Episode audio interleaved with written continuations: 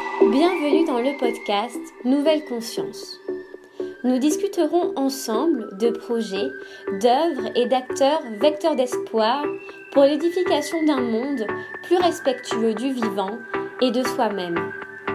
Je suis Manon Sala et je chemine depuis longtemps pour comprendre le lien intrinsèque entre le bien-être individuel et l'élan du collectif. Je vous invite à me joindre dans ce jeu de pistes afin de semer ensemble les indices vers une nouvelle conscience.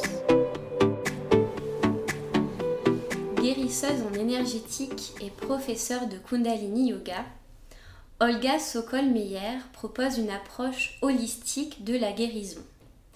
Bercée par le son du gong et la douceur du prana, elle nous invite à renouer avec notre énergie vitale en cultivant notre authenticité et l'acceptation de toutes les parties de nous-mêmes.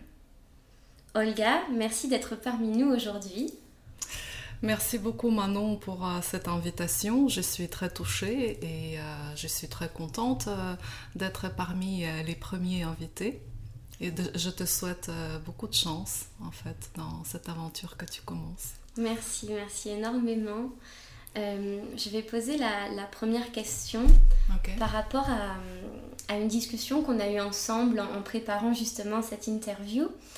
Euh, elle concernait, euh, donc là je, je, reprends tes mots, des millénaires de programmation qui seraient ancrés en nous collectivement, dans nos cellules ou en tout cas dans l'inconscient collectif. je me demandais si tu pouvais décrire ces systèmes de pensée, euh, en tout cas expliquer cette expression s'il te plaît. D'accord.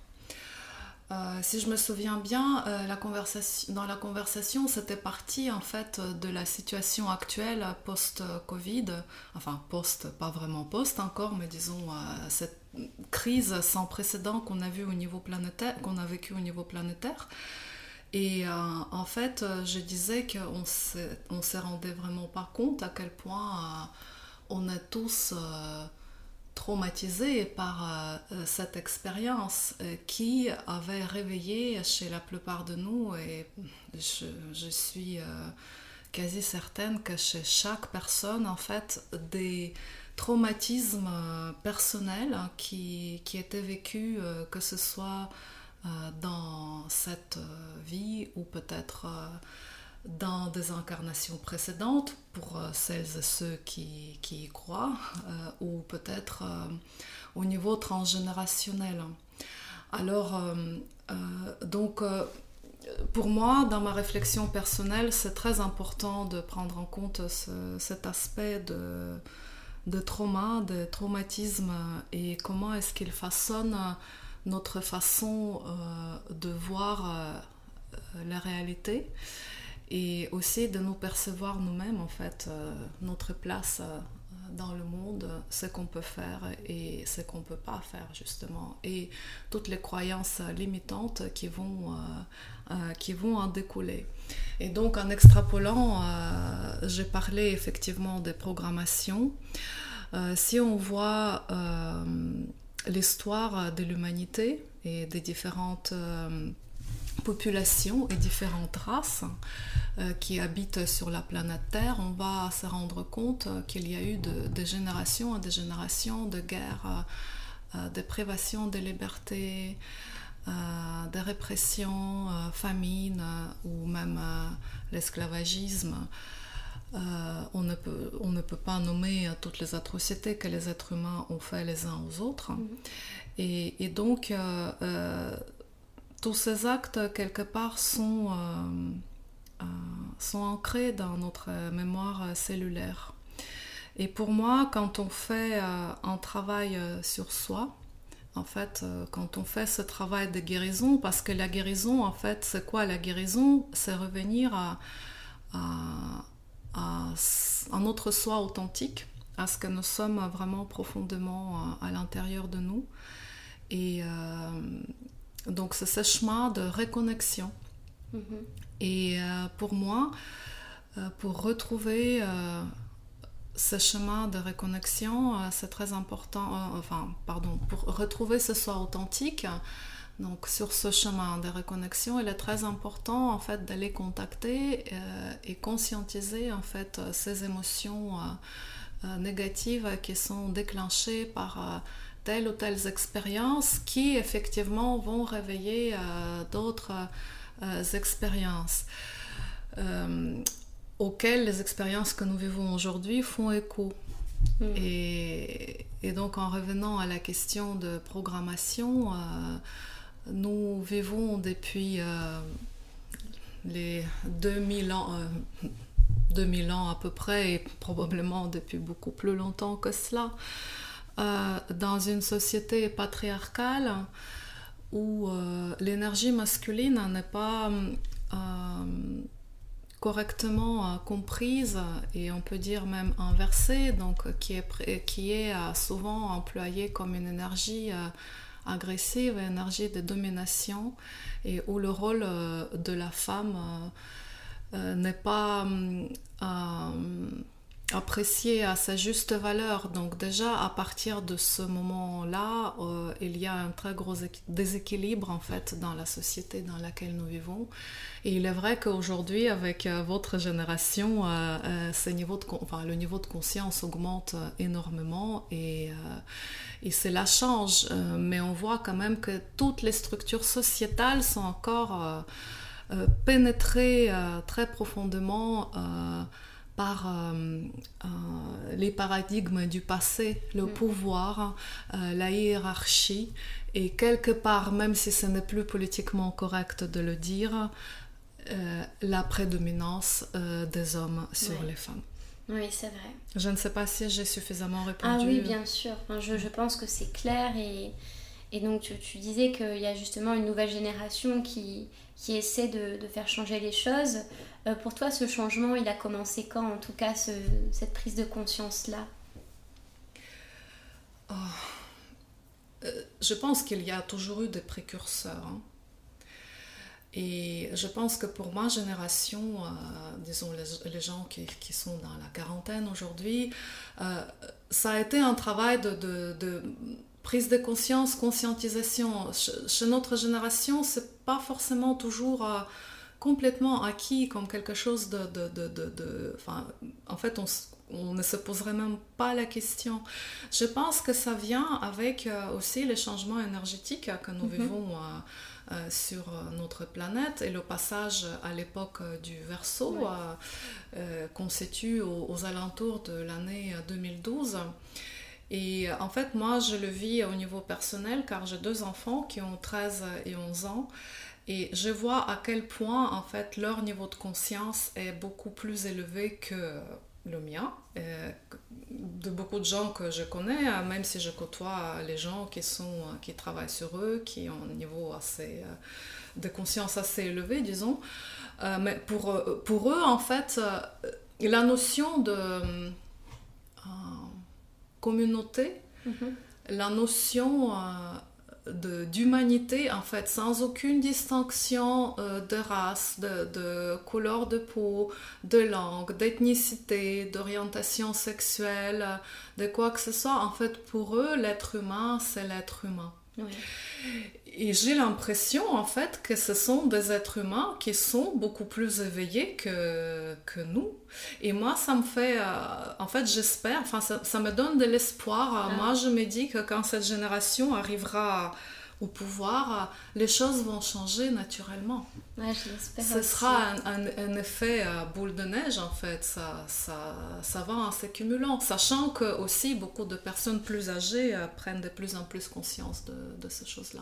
Oui, oui, oui, ça me fait penser au phénomène de la masse critique. Je sais pas. C'est ça, oui. Voilà, exactement. c'est de ça que je parlais aussi. Ouais, ouais, ouais, je comprends. Mm. Oui, ben, j'espère ça aussi, vraiment, qu'il va y avoir une évolution dans le bon sens, à la fois euh, plus respectueux de soi-même et de notre planète aussi, puisqu'on est intimement lié à elle. Et euh, je me demandais justement si les, accompagnements que tu proposais avec le Kundalini Life Coaching avaient ce but-là de se ramener, de s'aligner avec soi-même et donc euh, d'être plus respectueux euh, de son environnement, de soi. Est-ce que c'est dans cette mouvance-là aussi? Oui, bien sûr. Hein. Merci pour cette question. Effectivement, je propose un accompagnement en chemin de vie que j'ai appelé Kundalini Life Coaching, donc, qui est basé sur mes connaissances acquises dans le domaine de Kundalini Yoga, de psychologie, mes expériences personnelles aussi, mon travail sur moi, l'observation, l'intuition. Et, j'accompagne les personnes qui souhaitent avancer sur, euh, sur leur chemin en utilisant, disons, ces nombreux euh, outils que j'ai euh, à ma disposition dans une philosophie holistique. C'est-à-dire, je prends l'être humain dans sa totalité et dans son système, enfin, de façon systémique en tant que un être vivant qui est lié avec le tout. Et, en fait, euh, plus on avance sur le chemin de conscience, plus on devient respectueux de, de l'autre, euh, bah, déjà de soi-même, mhm. pardon, très important d'ailleurs. Est-ce que moi, ça m'a pris pas mal de temps aussi de, de, revenir à plus de, douceur vis-à-vis de moi-même. Donc le respect le respect vis-à-vis de soi, le respect de euh, de son environnement et bien évidemment de la planète. Comment est-ce que je consomme, qu'est-ce que je mange, qu'est-ce que je bois, euh, qu'est-ce que j'utilise, qu'est-ce qui est important pour moi de façon euh, du point de vue matériel, sachant que le côté matériel est très important et euh, je vais peut-être faire une digression, mais pour moi, c'est assez important en fait. Euh, souvent, les personnes qui sont sur le chemin de développement spirituel culpabilisent d'être matérialistes ou euh, séparent la matière et l'esprit, tandis que pour moi, en fait, il n'y a aucune séparation. Hein. Mm. C'est vraiment. on, est, on est un, comme on dit, tout ce qui est en, haut est comme tout ce qui est en bas, et ce mm. qui est en bas est comme ce qui est en haut. Et euh, voilà, comment combiner euh, euh, la question comment trouver l'équilibre en fait entre tous ces aspects sans occulter les uns au détriment des autres. Oui. Et du coup, le Kundalini Yoga peut aider dans cette voie-là? Et comment se compose ce coaching, cet accompagnement que tu proposes? Le Kundalini Yoga est un yoga de la conscience, c'est un yoga holistique qui s'adresse à plusieurs niveaux de notre être. Et, mais dans cet accompagnement-là, en fait, c'est une porte d'entrée. Euh, souvent, d'ailleurs, les personnes qui commencent à pratiquer le Kundalini Yoga euh, se mettent sur un chemin euh, de recherche personnelle, de développement personnel, spirituel, car on travaille beaucoup sur, euh, sur notre énergie vitale et, forcément euh, cela amène à, beaucoup de euh, prise de conscience, on se pose beaucoup de questions, c'est pas toujours facile. Hein. Moi aussi personnellement j'ai dû me séparer avec certaines personnes avec lesquelles j'étais amie ou j'étais proche, d'autres personnes sont rentrées dans ma vie, on fait vraiment un grand ménage on fait, euh, on regarde à l'intérieur et on voit des choses qu'on n'aurait pas aimé voir. Hein. Donc euh, le Kundalini Yoga, vraiment, c'est une porte euh, très importante en fait pour, pour la connaissance de soi. Et tu parles beaucoup de portes quand justement dans ton accompagnement, je crois que c'est les sept portes Les neuf, portes. oui, mon site web s'appelle Les neuf portes. Je suis très sensible à l'énergie de nombre. Le mhm. nombre 7 est aussi euh, a une signification euh, très puissante. Hein. Bah, les 7 chakras majeurs, mhm. les 7 notes, euh, les 7 couleurs, enfin, on peut continuer. Oui. Le nombre 9, en fait, ça symbolique, c'est le nombre de la maîtrise, hein, d'être mhm. maître. Et maître, dans quel sens? Bah, D'être maître de sa destinée, en fait. Ah, euh, c'est comment parler, euh, passer du karma au dharma. Là, ce sont les termes un peu yogiques, mais le karma, c'est bah, la loi de cause à conséquence. C'est quand on subit, en quelque sorte, euh, la vie, on apprend ses leçons. Et le dharma, c'est quand on euh, on sait quelle est notre mission et on se met au service euh, des autres en se mettant au service de sa mission. Mhm. Et euh, pour connaître son dharma, est-ce qu'on a besoin d'une expérience forte énergétiquement ou même voilà comment se reconnecter à son dharma? Est-ce que mhm. c'est accessible pour tout un chacun? Bah, Il faut déjà en avoir envie. Oui. Et se poser la question. Oui. Et donc ça, c'est la première porte Oui. qui s'ouvre. Euh, donc euh, à partir du moment où on s'est posé la question, on commence à chercher. Mhm. Et en revenant donc à- au concept des portes, euh, chacun euh, trouvera son chemin.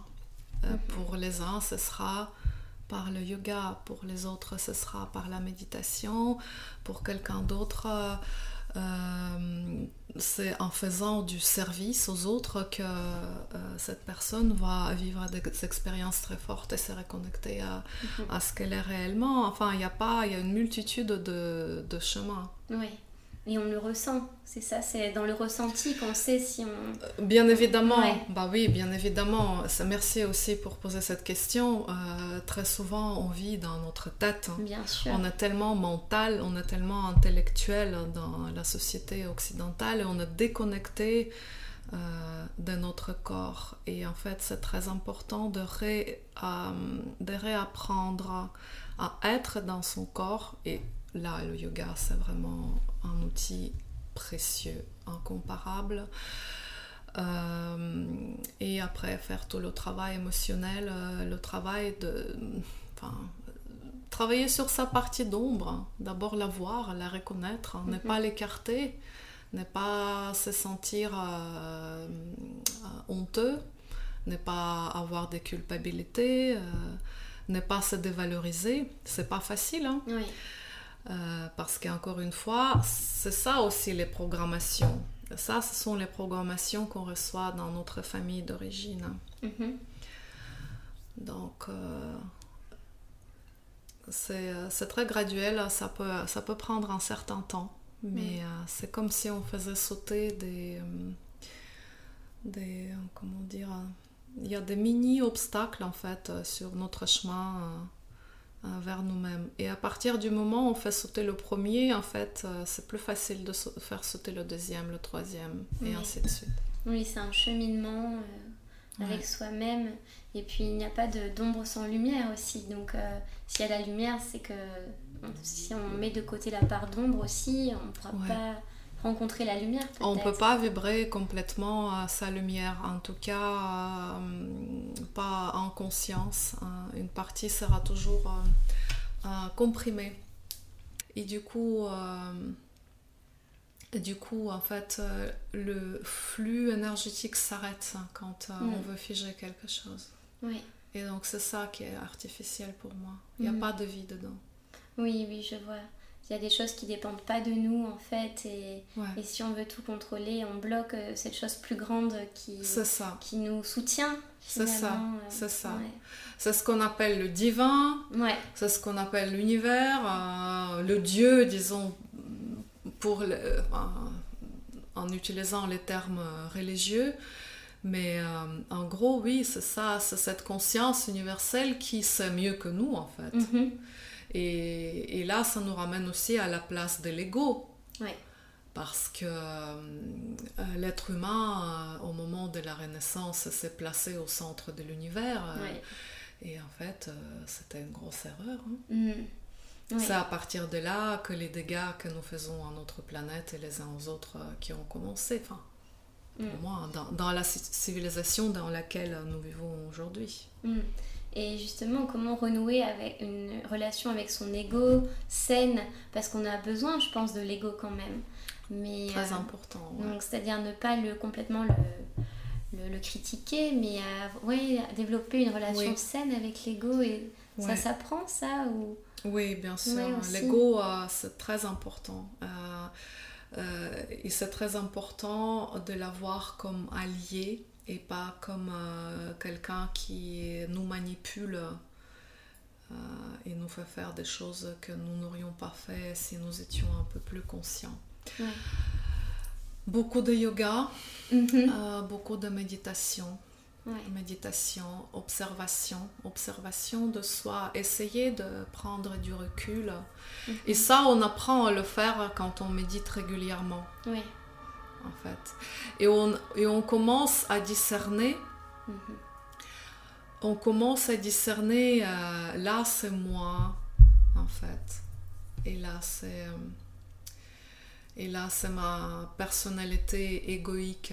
C'est-à-dire, euh, l'ego, c'est quelque chose de bien quand on a des objectifs, quand Mhm. on, a, on doit s'affirmer dans notre position, notre place dans le monde. Là, elle va nous servir à, à aller chercher euh, peut-être euh, vraiment dans les réserves si euh, nous devons atteindre tel ou tel objectif. Après, si l'ego se met au centre, et par exemple,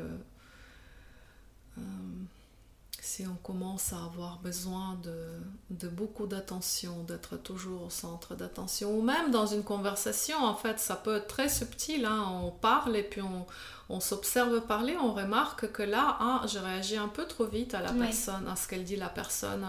Je n'écoute pas forcément, moi, en fait, mon but, c'est de c'est de répondre, de rétorquer tout de suite. Là, je dis attention, là, c'est mon ego. Qu'est-ce qu'elle me dit là? Qu'est-ce Mm. que qu'est-ce qu'il veut euh, me montrer? Pourquoi elle veut euh, dire là que là je suis important? Voilà, Mm. ce sont, ce sont des choses comme ça en fait que, enfin, qu'on peut appliquer dans la vie quotidienne. euh, et en fait, si on reste attentive, attentive à, à ça, avec le temps, ça devient automatique. D'accord. Oui, on peut s'habituer à finalement cette façon de s'observer et de plus s'identifier en fait euh, à cet ego. S'observer sans s'identifier. Ouais, voilà. Mhm. Aussi, l'ego, euh, il est très important pour nous aussi, dans, justement pour, pour ne pas donner euh, la possibilité aux autres de Oui. prendre l'emprise sur nous, Oui. oui, oui. en fait. Merci beaucoup. Je La- cet épisode, donc pour conclure, euh, ce podcast s'appelle Nouvelle Conscience. Qu'est-ce que ça évoque pour toi ce nom? Bah, c'est beau, c'est beau. Moi, je vois tout de suite euh, mes enfants et leurs copains. Et pour moi, clairement, ils représentent déjà cette nouvelle conscience. Euh, je pense que les adultes, les adultes d'aujourd'hui euh, pourraient et devraient observer euh, beaucoup plus les enfants et les adolescents et les très jeunes d'aujourd'hui. Et ils pourraient apprendre vraiment Ouais. ce que c'est que cette nouvelle conscience. Hmm. C'est tout un. Nous sommes un, en fait. Nous sommes. Il n'y a pas de séparation. Nous sommes des êtres humains. Voilà. Mhm. Oui, c'est vrai. Ça me rappelle un mantra euh, We are, we are, we are one. Je. Yes. Ouais, enfin, c'est un très très beau mantra. Ouais, ouais. Et là, j'ai un peu la chair de poule parce que effectivement, pour moi, il, il le vibre déjà, ce- ces Oh, jeunes-là. C'est super. Ouais, bah, j'espère qu'ils vont le vibrer massivement et que ça va se Mm. transmettre de génération en génération.